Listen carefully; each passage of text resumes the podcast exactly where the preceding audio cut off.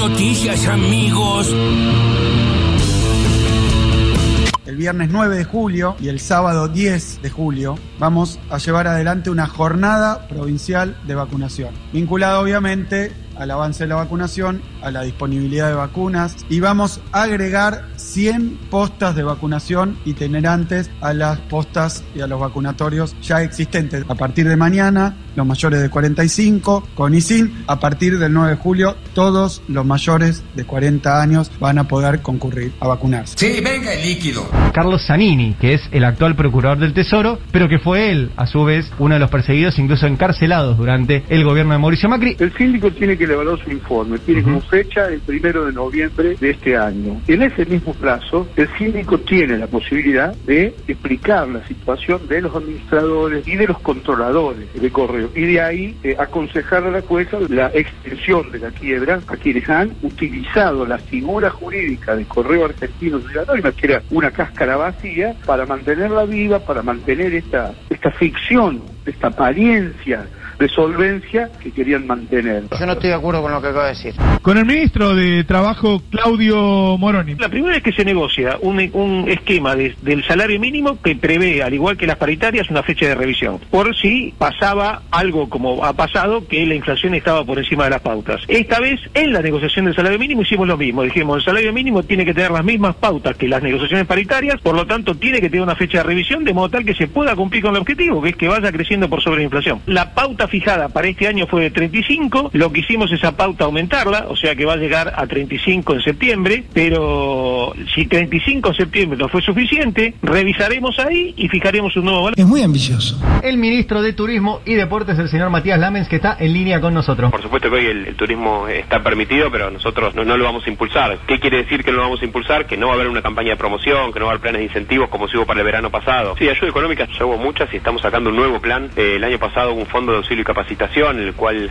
le dimos un, un determinado importe a cada una de las empresas y la contraprestación era que sus empleados se capacitaran en idioma, con diferentes cursos en diferentes cuestiones. Planeábamos disfrutar unas vacaciones. Solución de vacuna rusa. La negociación con la vacuna rusa se demuestra que no sirvió. Sirvió parcialmente porque la segunda dosis no existe. ¿Cómo? Porque la segunda dosis no existe. Puede ser tan pelotudo, viejo. Le están haciendo un daño brutal a la Argentina, a la credibilidad de la Argentina. Esto es, es un Vicentín 2.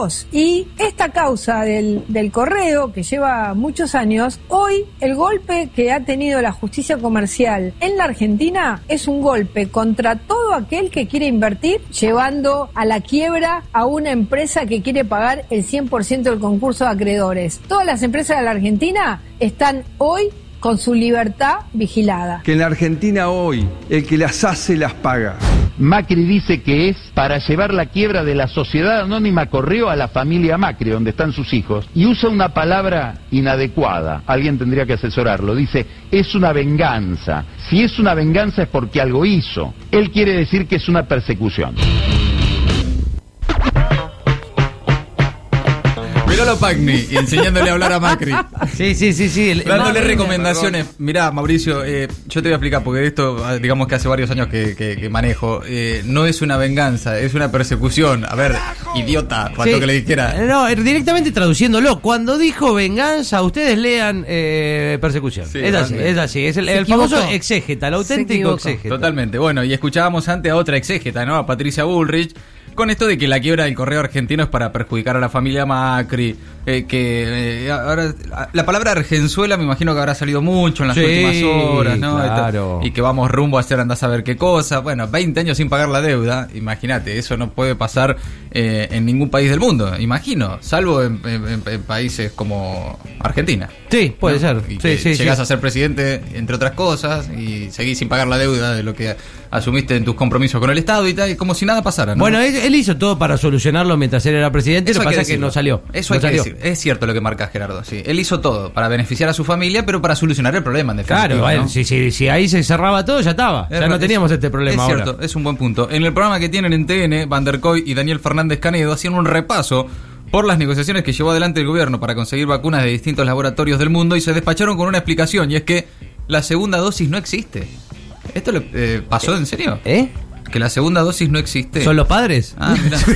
la segunda dosis son los padres. Ahí los tienen. Qué raro. Matías Lamens también sobre las vacaciones de invierno dijo que el turismo no va a ser alentado por el gobierno para la temporada de invierno, pero eh, bueno, vamos a ayudar a las empresas de turismo. Decir, Claro, no va a ser alentado, pero tampoco prohibido. Claro, bueno, ustedes fíjense. Capaz Ustedes que- fíjense, igual está re lindo ir a Córdoba. Sí, nada, qué plata, ¿no? Bueno, varias notas muy importantes en el día de hoy en el Destape Radio, como el ministro de Trabajo Claudio Moroni, como el procurador del Tesoro Carlos Zanini, y escuchábamos también al gobernador bonaerense Axel Kisilov, el anuncio ya de la vacunación masiva en la provincia de Buenos Aires. Todo eso entre las voces destacadas del día. Ahora las noticias en maldita suerte.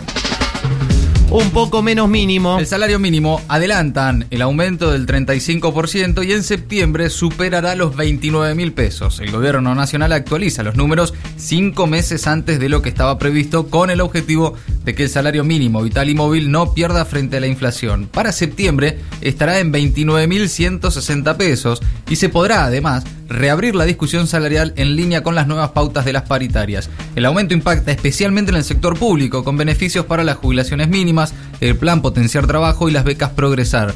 El ministro de Trabajo, Claudio Moroni, dijo hoy en el Destape Radio que si el 35% no es suficiente, vamos a volver a subir el salario mínimo. Ven, Pfizer. El Senado se prepara para aprobar el DNU de vacunas. El oficialismo contará con los votos de la oposición para aprobar el decreto que modifica la ley y quita la palabra negligencia, entre otras cosas. Esta mañana hubo una audiencia en la Comisión Bicameral para Trámites Legislativos, donde expusieron la secretaria de Legal y Técnica, Vilma Ibarra, la ministra de Salud, Carla Bisotti, y la asesora presidencial, Cecilia Nicolini. Ibarra confirmó la intención de avanzar con la vacuna Pfizer para uso pediátrico. Vas, te vacunás y listo. Vacuna sin turno para mayores de 45 años en la provincia de Buenos Aires. Atención, el gobernador Axel Kisilov anunció hoy la nueva etapa de la vacunación para todos los mayores de 45 años que desde el 9 de julio, en unos días nomás, podrán acercarse sin turno a los centros para aplicarse la primera dosis. Solo deben llevar su DNI con domicilio en la provincia. Kisilov dijo que se pasa de esta manera a una etapa de vacunación masiva. Alivio. Baja la ocupación de camas de terapia intensiva en el país. Solo una provincia reportó ocupación de terapia superior al 90%, según el informe de la Sociedad Argentina de Terapia Intensiva. En el último informe del Ministerio de Salud, la ocupación a nivel nacional se ubica en promedio en 65%. En junio se consolidó la baja de contagios y se modera el riesgo de un rebrote inminente. La preocupación ahora es demorar el mayor tiempo posible la circulación comunitaria de la variante Delta. 20 años no es nada. Duro revés para el grupo Macri. La justicia decretó la quiebra del correo argentino. Lo decidió la jueza Marta Ciruli 20 años después de iniciado el concurso. Ordenó el embargo de todas las cuentas de la firma de la familia del expresidente y prohibió salir del país a sus directivos. La quiebra había sido solicitada por el procurador del Tesoro, Carlos Zanini, que anticipó hoy en el Destape Radio que ahora va a pedir la extensión de la quiebra del correo a SOCMA, la sociedad de la familia Macri. El grupo Macri gestionó la empresa Correo Argentino Sociedad Anónima entre el 97 y el 2003, cuando el gobierno de Néstor Kirchner rescindió el contrato solicitando que se pague el canon que solo se había pagado el primer año. Atender a los vulnerables. El Frente de Todos buscará emitir dictamen en diputados sobre el proyecto de violencia institucional y para gente en situación de calle. La iniciativa plantea generar herramientas para prevenir y erradicar casos de violencia por fuerzas policiales, de seguridad y de servicios penitenciarios y otorgar un acompañamiento y reparación a las víctimas de violencia institucional. El oficialismo también buscará avanzar con el proyecto que propone crear una coordinación interministerial que aplique políticas transversales de salud, vivienda y trabajo para la gente en situación de calle. Sí, cartoneros con más derechos. Con actividades frente al Congreso se presenta el proyecto de ley de envases con inclusión social. Organizaciones sociales, políticas y ambientales impulsan una normativa que busca dignificar el trabajo de los cartoneros y cartoneras y prevenir y reducir el impacto de los envases sobre el ambiente, fomentando su reutilización y reciclaje. Locura homofóbica en España. La policía reprimió en ese país una marcha de repudio al asesinato a golpes de un joven homosexual. El crimen de Samuel, golpeado por siete hombres hasta matarlo el fin de semana pasado, conmociona a toda España. Este lunes hubo importantes manifestaciones para repudiar el crimen homófobo y en algunos casos la policía volvió a reprimir con violencia. La Policía Nacional detuvo hoy a tres personas. Maldita suerte. De 15 a 17. En el Destape Radio.